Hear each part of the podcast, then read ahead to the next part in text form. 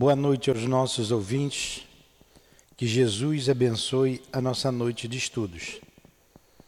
Vamos estudar o livro Obras Póstumas.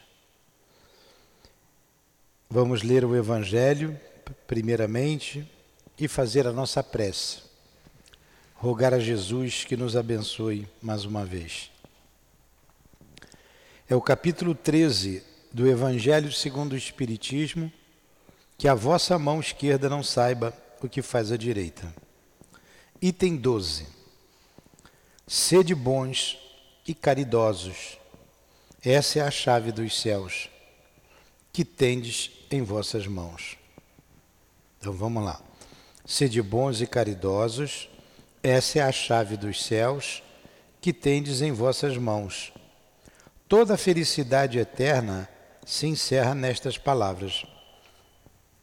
Amai-vos uns aos outros. A alma só pode elevar-se nas regiões espirituais pelo devotamento ao próximo e só encontra felicidade e consolação no exercício da caridade. Sede bons, amparai vossos irmãos, deixai de lado a horrível chaga do egoísmo. Cumprindo esse dever, o caminho da felicidade eterna deve abrir-se para vós. Aliás, quem dentre vós não sentiu seu coração saltar, sua alegria interior aumentar, ao ouvir o relato de uma bela ação, de uma obra verdadeiramente caridosa?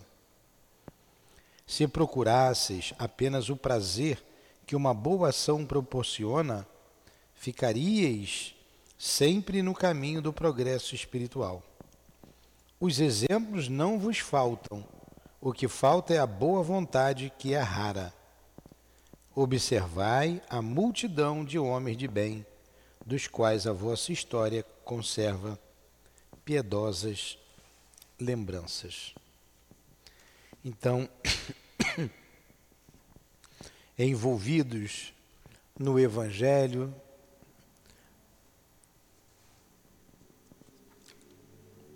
na mensagem trazida por Carita, uma longa mensagem falando da caridade, falando do amor ao próximo, embalados nesta mensagem de amor, buscamos a Jesus, buscamos a Deus nosso Pai, buscamos os guias da nossa casa, o nosso Allan Kardec, que escreveu o que iremos estudar esta noite, o nosso querido Leon Denis, o apóstolo do Espiritismo, para que juntos, Jesus, possamos compreender melhor o que iremos apreciar. Que seja em nome desses espíritos, amigos, queridos, guias da nossa casa, de Allan Kardec, de Leon Denis, em nome do amor, do nosso amor, mas acima de tudo, em nome do teu amor, Jesus, e do amor de Deus, nosso Pai, é que damos por iniciados os estudos da noite de hoje. Que assim seja. Então vamos lá. Vocês me desculpem essa tosse chata. Daqui a pouco ela para.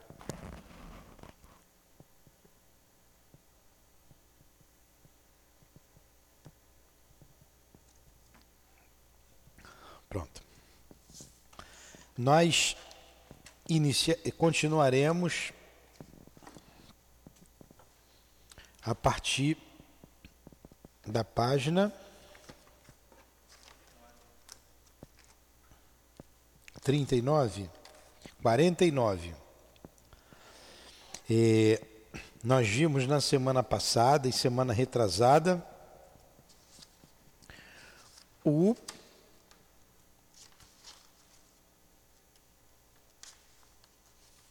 a profissão de fé espírita raciocinada. Então, ele descreveu sobre três itens: sobre Deus, sobre a alma e sobre a criação. Nós estudamos semana passada. Um outro apontamento de Allan Kardec, ele fala das manifestações dos espíritos, caráter e consequências religiosas das manifestações espíritas. 1. Um, as almas ou espíritos daqueles que viveram constituem o mundo invisível e que povoa o espaço e no meio em que vivemos. Daí resulta que desde que haja homens, há espíritos e que se estes últimos têm o poder de se manifestar, puderam fazê-lo em todas as épocas. Né? As conclusões lógicas né, de Kardec, né? É conclusão lógica. Então, se os espíritos estão por toda parte, se ele é as almas dos homens que viveram na Terra, eles sempre vivem, desde que existe homem, existe espírito. E se eles se manifestam agora, eles sempre se manifestaram é o que constata, constatam a história e as religiões de todos os povos. Entretanto, nesses últimos tempos, as manifestações dos espíritos tiveram um grande desenvolvimento e adquiriram um caráter, mai, um caráter maior de autenticidade porque estava no entendimento da providência colocar um fim à, à, à chaga da incredulidade e do materialismo. Através das provas evidentes, permitindo àqueles que deixaram a terra vir provar sua existência e revelar-nos a situação de felicidade ou de infelicidade. Que coisa interessante, é o apontamento de Allan Kardec. Os espíritos sempre se manifestaram, sempre, desde que o homem é homem. Mas chegou um momento que estava no entendimento da providência, a providência divina, em que era necessário acabar com o materialismo e com a incredulidade. Aí os espíritos se manifestaram como se tivesse de maneira ostensiva por toda parte, como se abrissem as portas do mundo invisível e como se passa uma boiada por uma porteira, eles entraram em meio aos homens, onde já estavam, e tiveram a permissão de se manifestar de todas as maneiras. Agora, interessante, não é porque o Espírito se manifestou que acabou por vez a incredulidade. Com certeza, para muitos, isso aconteceu. Mas é um processo. Isso não, isso não muda a humanidade de uma hora para outra. Porque o homem é duro de coração. E nós estamos aqui divulgando a doutrina espírita para que ela alcance o maior número de pessoas possível na humanidade para que elas creiam que são espíritos imortais, que nada morre, a morte não existe e que eles se manifestam. E com isso, paulatinamente, e quebrando a incredulidade e extirpando o materialismo da sociedade, para que a gente tenha um futuro melhor, um mundo melhor, um mundo de regeneração que nos aguarda. É muito importante isso, porque ele veio para isso. A doutrina espírita veio para alavancar o progresso moral da humanidade. Veio para isso. E essa, essa a, a, para que não haja mais descrença, nem, nem, nem o materialismo existe, isso é necessário tempo. Vamos aí com 160 anos, 160 e poucos anos de doutrina espírita, e a doutrina espírita ainda não alcançou toda a humanidade, a todos os homens.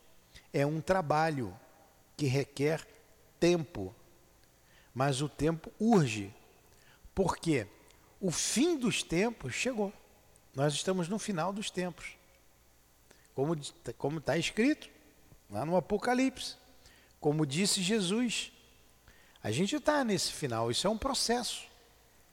Por isso a sociedade ainda é, a sociedade se mostra bastante desnorteada, com doenças, com políticas, com é, elementos que geram grandes paixões, grandes discussões, e a humanidade desvairada buscando a felicidade nos prazeres imediatos que a vida material oferece. É um momento difícil, mas a doutrina espírita veio trazer um norte para a humanidade. E Kardec continua aqui nos seus apontamentos. Número 2. Vivendo o mundo visível no meio do mundo invisível, com o qual está em contato perpétuo, daí resulta que reagem incessantemente um sobre o outro. Esta reação é a fonte de uma multidão de fenômenos que vimos como sobrenaturais, por não lhes conhecer a causa. Então, quando, como o mundo invisível vive aqui em nosso seio, eles, eles é, reagem sobre nós. Mas nós também reagimos sobre eles. Um reage sobre o outro. A ação do mundo invisível sobre o mundo visível e reciprocamente, é uma das leis, uma das forças da natureza necessária à harmonia universal, como a lei de atração. Isso é uma lei. Isso é uma força da natureza, é lei natural, é lei de Deus. E a doutrina espírita veio revelar essa lei. Veio revelar essa lei para todos nós se terminasse, a harmonia seria perturbada, como um mecanismo cuja peça fosse suprimida. Essa ação, tendo sido fundada sobre uma lei da natureza, daí resulta que todos os fenômenos que ela produz nada têm de sobrenatural. Assim pareceram porque não se conhecia a causa destes como aconteceu com certos efeitos da eletricidade, da luz e etc. Né? Quando não se conhecia, achava que aquilo ali era um milagre, né? Pois é. é. Então se revelou o mundo invisível. E isso tem consequências. Consequências em nossas vidas. Consequências graves. Você saber que você não vai morrer? Você saber que você vai manter a sua personalidade, vai manter-se vivo sem um corpo de carne? Você saber que é lei da natureza também você retornar, você reencarnar e que você vai colher tudo aquilo que você plantou? Você vai viver de modo diferente. Você não vai mais plantar espinho.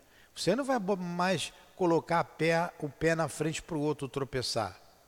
Porque quem vai encontrar esse tropeço é você. Você não vai mais poluir os rios, você vai morar na beira de um rio poluído. E por aí vai. Você está fazendo para você mesmo. Quando você faz para a sociedade, você faz para você. Quando você faz só para você, você é egoísta. E você vai colher o fruto do egoísmo. 3. Todas as religiões têm por base a existência de Deus e por objetivo o futuro do homem após a morte. Bem lógico, né? Bem óbvio. Toda religião, religare, religar a Deus, ligar a Deus, tem por base a existência de Deus e, se existe Deus, o futuro do homem, certo? Esse futuro, que tem para o homem um interesse capital, está necessariamente ligado à existência de um mundo invisível.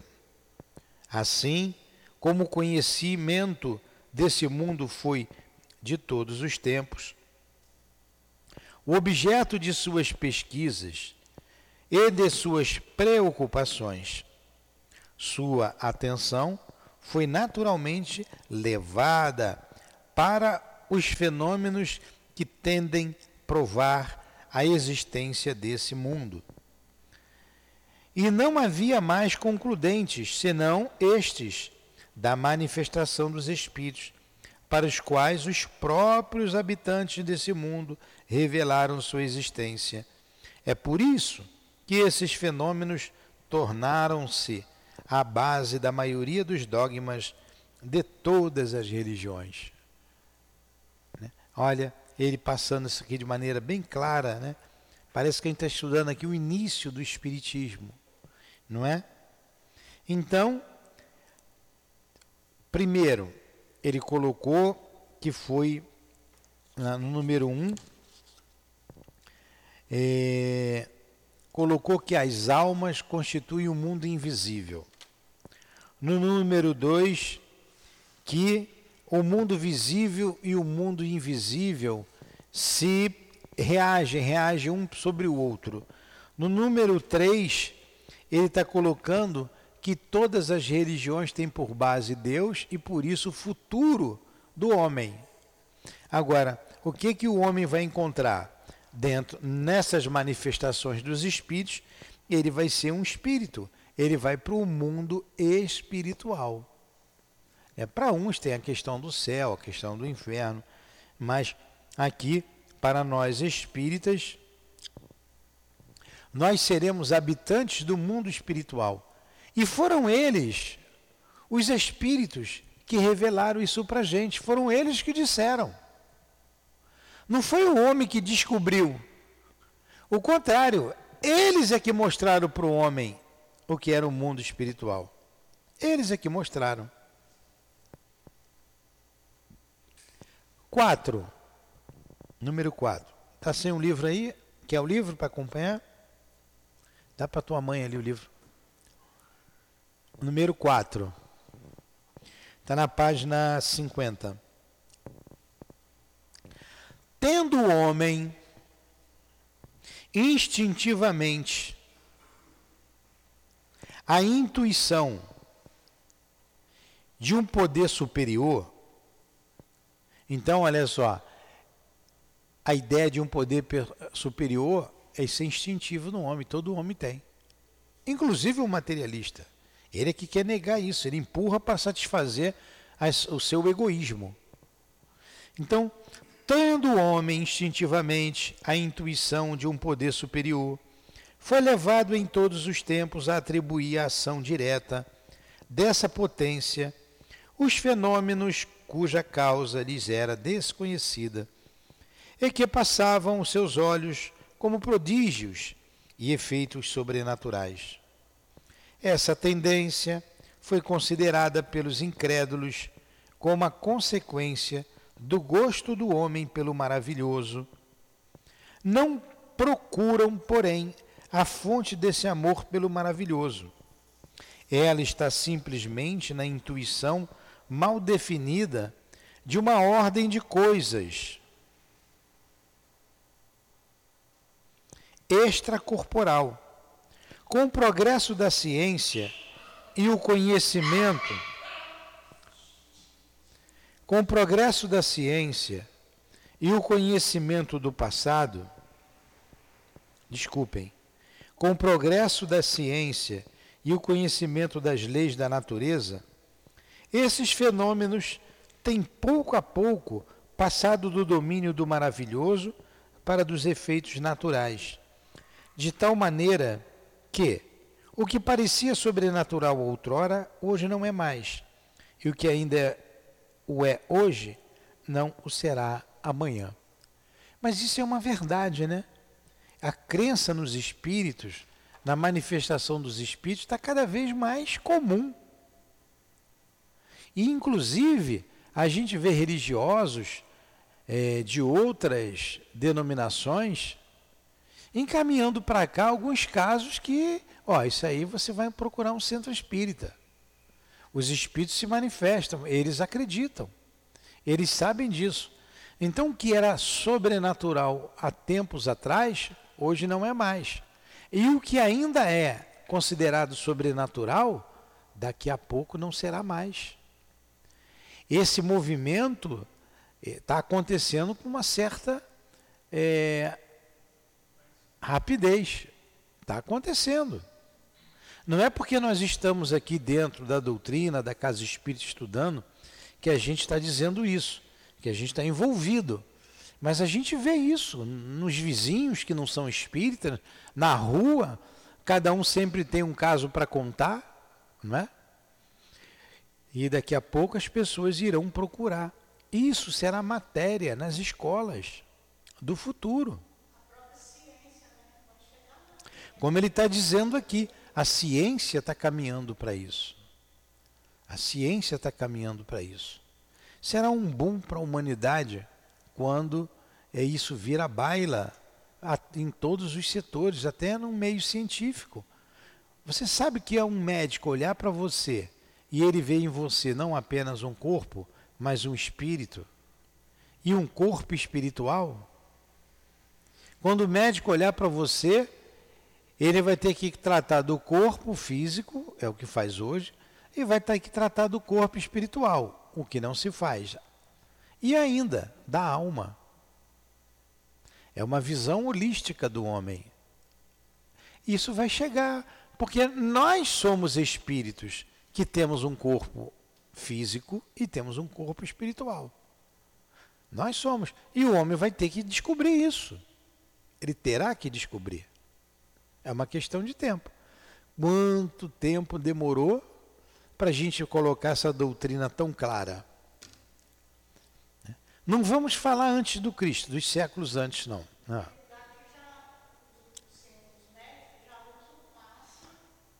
Sim, sim, sim, mas ainda não é uma crença científica. É, são fatos isolados. Não vamos pegar lá dos séculos, dos milênios, dos milhares de anos, até milhões de anos da existência dos seres humanos. Não vamos pegar. Vamos pegar de Jesus para cá, que Jesus fala da vida futura. Né? Vamos pegar de Moisés, que fala da manifestação dos espíritos. Moisés, o grande médium que foi. Depois vem Jesus Cristo. Depois vem Allan Kardec com os espíritos. Então você tem aí em torno de 3.500 anos. Então é muito recente. Quando você pega a história da humanidade, a doutrina espírita é muito recente, tem 160 anos, Jesus 2.000 anos, Moisés mais 1.500 anos aproximadamente. Então é uma história muito recente de Moisés para cá. E vem num, num Hã? num crescente o conhecimento para a humanidade. Moisés traz as tábuas da lei, Jesus ratifica Moisés e amplia o conhecimento, vem trazer a ideia do Deus de amor, do Deus justo. Depois vem Kardec, ratifica Jesus, porque Jesus estava por trás de Moisés, Jesus está por trás de Kardec, ele é o o Espírito Verdade, né? o Espírito que coordena todo esse trabalho. Uns dizem que não é, outros dizem que é, mas enfim, ele está sempre acima de todos nós. E a gente está aprendendo, ainda é uma parte pequena da humanidade que se debruça na doutrina espírita. Agora, é uma parte grande da humanidade que se debruça no cristianismo, como os católicos, os protestantes, que têm uma visão ainda acanhada do cristianismo. A doutrina espírita vem reviver esse evangelho. E como traz de maneira tão clara e tão lógica, terão eles que se render aos fatos. Terão eles que se render aos fatos. Terão que se discutir nas igrejas a questão da reencarnação. Os judeus já fazem isso. A Cabala fala da reencarnação. Eu estava vendo um, um, um, rabino, a gente vai até colocar aqui, a gente assistiu hoje para a evangelização de sábado, ele falando abertamente da reencarnação, interpretando ali a Cabala. É o livro oculto do judaísmo, falando da reencarnação. E a gente fala aqui na doutrina espírita abertamente. Então é um conceito que, como é verdadeiro, o homem terá que aceitá-lo, compreendê-lo. Isso leva tempo, uma questão de tempo. Quanto tempo ainda vai levar, não sei. Mas. Hã? É. Então, essa geração de espíritos que na época. Tem que falar no microfone, Conceição. Tem que falar no microfone, senão ninguém escuta em casa, fica um silêncio. Desculpa. Eu estou falando que aqui mesmo nesse livro mais na frente vai falar que uma geração puxa outra geração. Então essa geração que veio na, reencarnando naquele livro que o Manuel Filomeno de Miranda narra, no Transição Planetária, é uma geração de espíritos superiores. Então, eles, na hora que tiver na época deles assumirem a parte social deles, eles estavam reencarnando em todas as Sim, partes da sociedade. É isso aí. Na é hora aí. que eles assumirem, vai ser uma geração que vai puxar a outra para frente. É isso aí. Né? aí Já estão vindo acontece. espíritos que vão engendrar esse progresso moral. Né? Pegando a base aqui, né, de Kardec, é isso aí, já estão aí. Estão vindo. Para Deus, tudo é possível. Os fenômenos, eu estou no número 4, ali no, último, no outro parágrafo, no último aqui, da página 50. Os fenômenos, dependendo da manifestação dos espíritos, pela sua própria natureza, tiveram que fornecer um grande contingente aos fatos reputados como maravilhosos. Mas devia vir um tempo em que a lei que os rege, sendo conhecida, eles voltariam, como os outros, para a ordem dos fatos naturais. Esse tempo chegou e o Espiritismo, fazendo conhecer essa lei,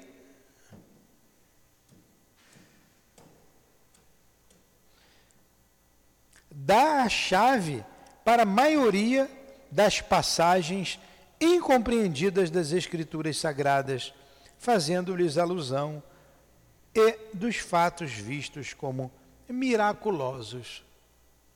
Desmistificou tudo desmistificou os milagres de Jesus.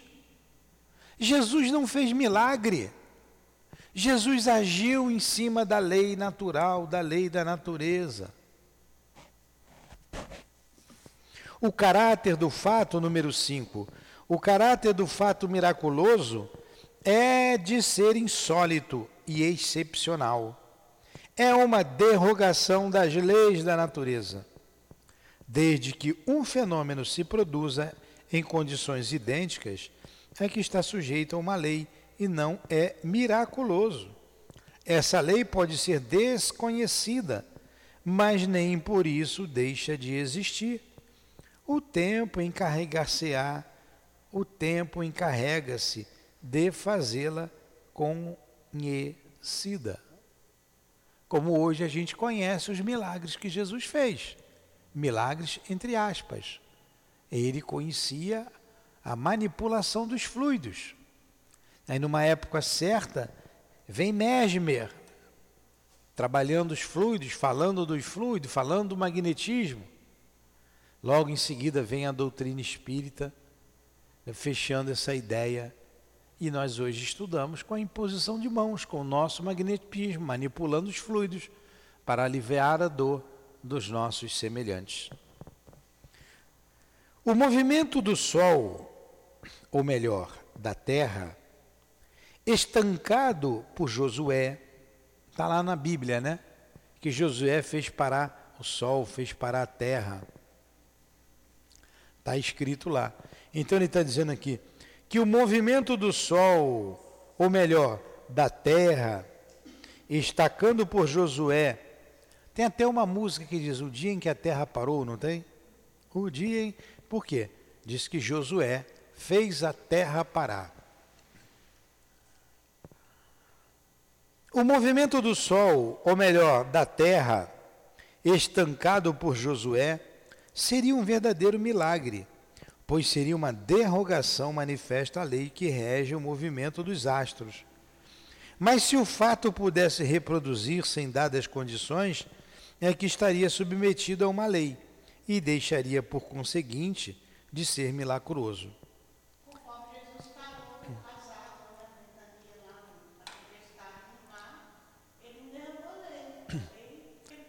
É, ali é conhecida. Ah, aí a Conceição está dizendo aqui que ela não gosta de falar no microfone. Ah, Jesus não fez acalmar o mar e os ventos? Opa, tem a ação dos espíritos sobre os fenômenos da natureza. Jesus falou com os espíritos e eles desviaram os ventos. Eles fizeram o mar acalmar. Então a gente estuda aqui a ação dos espíritos nos fenômenos da natureza. Jesus conhecia, ele sabia como fazer isso.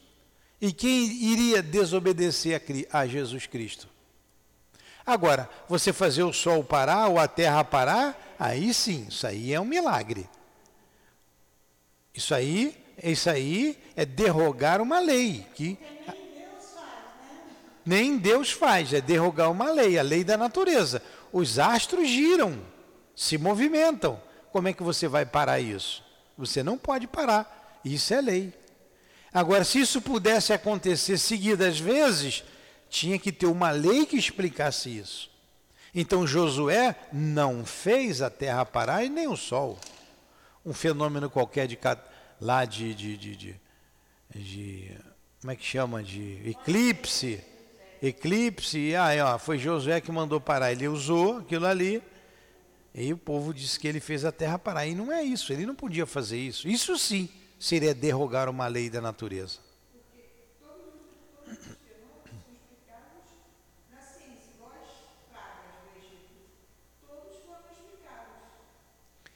Sim. Fenômenos naturais.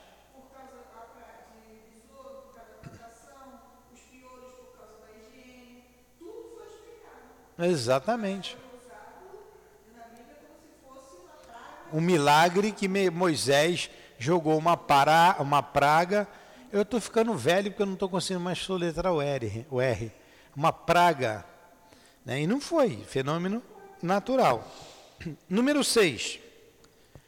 É por engano que a igreja teme ver restringir-se o círculo dos fatos miraculosos, pois Deus prova melhor sua grandeza e seu poder pelo admirável conjunto de suas leis, do que por algumas infrações dessas mesmas leis e isso tanto quanto ela atribui ao demônio o poder de fazer prodígios, o que implicaria em que o demônio, podendo interromper o curso das leis divinas, seria tão poderoso quanto Deus.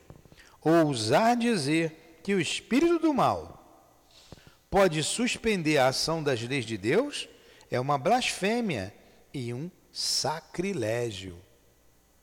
Então vamos lá. Olha aqui a cabeça de Allan Kardec, o raciocínio lógico dele.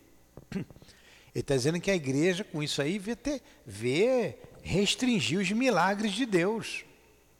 Deus fez milagres, sim. Não. É muito mais miraculoso, né, essa palavra aí entre aspas, miraculoso, Deus cumprir as leis que ele fez, do que ele infringir as, as próprias leis.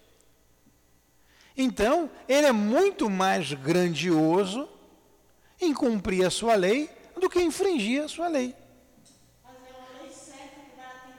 Uma lei que atende a todo mundo. E, e é o mesmo princípio. Os cristãos fizeram de Jesus um Deus, porque queriam um ser poderoso.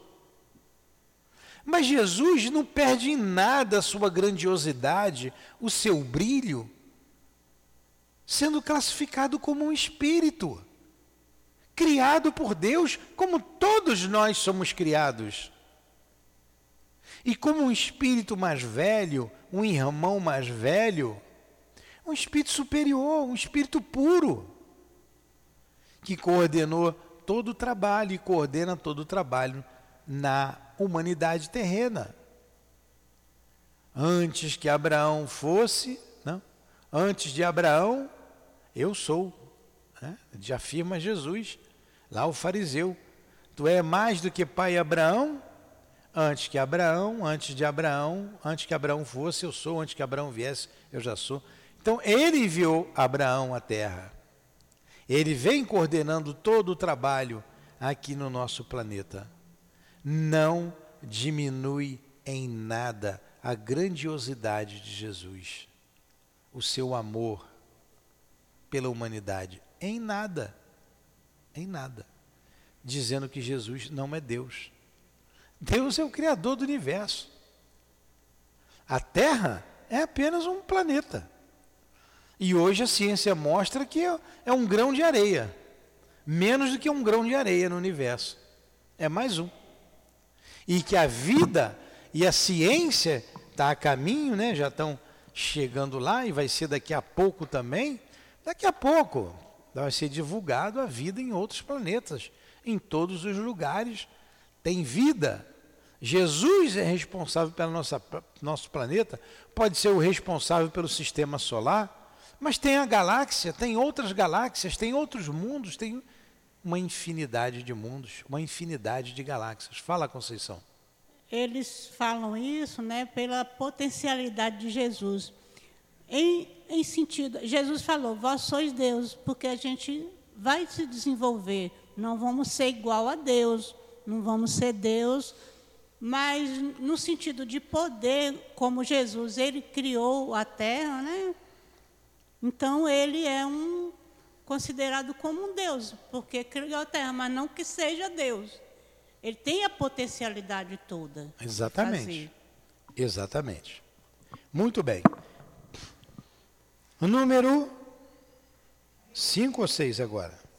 6. 6. Ah, já estou aqui embaixo? Ah. A religião longe de perder sua autoridade, quando fatos reputados miraculosos passam para a ordem dos fatos naturais, só pode ganhar com isso.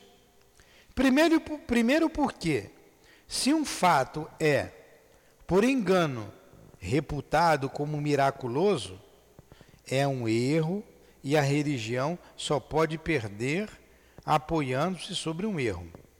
E, sobretudo, ela se obstinava em ver como um milagre o que não seria.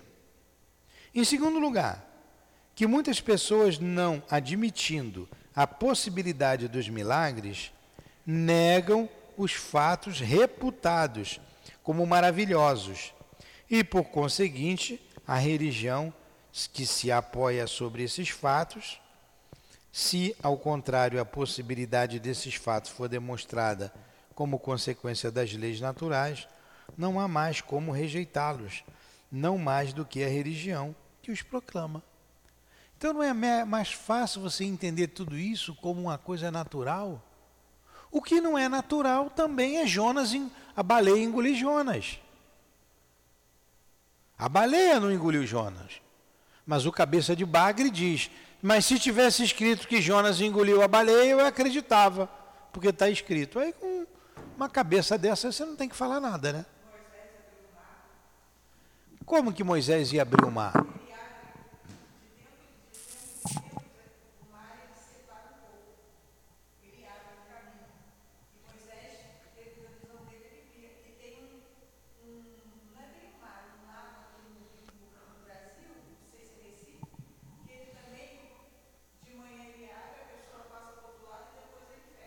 Pois é, fenômenos naturais, coisas naturais. Ele não chegou lá e magicamente abriu o mar. Como está dizendo aqui a nossa irmã Sandra. É, tem uma lagoa aqui no Nordeste, que ela não sabe citar onde, tem que verificar. Eu não gosto de dizer coisas que a gente não tem. Está na internet. Que de manhã se abre um pouquinho e depois à tarde ele vai subindo a maré e ele se fecha novamente. Então lá no Mar Hebreu isso acontecia, acontece de tempos em tempos esse fenômeno.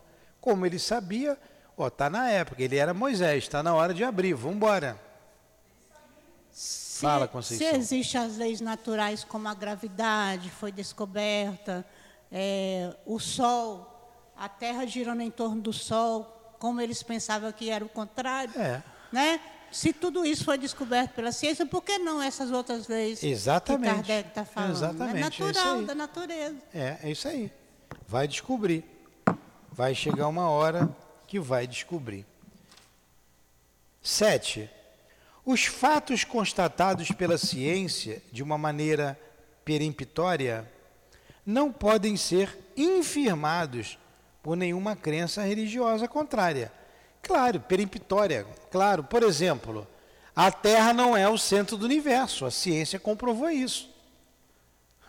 O, o, o, o Sol não gira em torno da Terra, é a Terra que gira em torno do Sol. A Terra não é o centro de tudo, é apenas um planeta. Então não dá para a religião teimar isso, como ela dizia no início. Então, quando a ciência comprova de maneira peremptória, como diz ali, um fato, não tem como a religião negar. Não tem como. Aí ele continua no raciocínio. A religião só pode ganhar em autoridade seguindo o progresso dos conhecimentos científicos e perder em permanecer para trás ou em protestar contra esses mesmos conhecimentos em nome dos dogmas, pois nenhum dogma poderá prevalecer contra as leis da natureza, nem anulá-las. Um dogma fundado sobre a negação de uma lei da natureza não pode ser expressão da verdade. Claro que não. O Espiritismo, fundamentado no conhecimento das leis incompreendidas até hoje, não vem absolutamente destruir os fatos religiosos, mas sancioná-los, dando-lhes uma explicação racional. Vem destruir apenas as falsas consequências que foram deduzidas em decorrência da ignorância dessas leis ou de uma interpretação errônea. A ignorância das leis da natureza, levando o homem a procurar causas fantásticas para os fenômenos que não compreendia ou que não compreende, é a fonte das ideias supersticiosas, das quais algumas são devidas aos fenômenos espíritas mal compreendidos. O conhecimento das leis que regem os fenômenos destrói essas ideias supersticiosas, reconduzindo a coisa, as coisas à realidade e demonstrando o limite do possível e do impossível. Então o espiritismo desmascara tudo isso. Pode entrar, pode entrar, minha filha. Por que, que você não entrou antes? Você entrou e saiu por quê? Ah, então tá. É, tá perdoada. É, por exemplo, hoje eu vi o Tiago contando ali na cozinha, estava falando de morte. Falar de morto, de morte no centro espírita é, normal.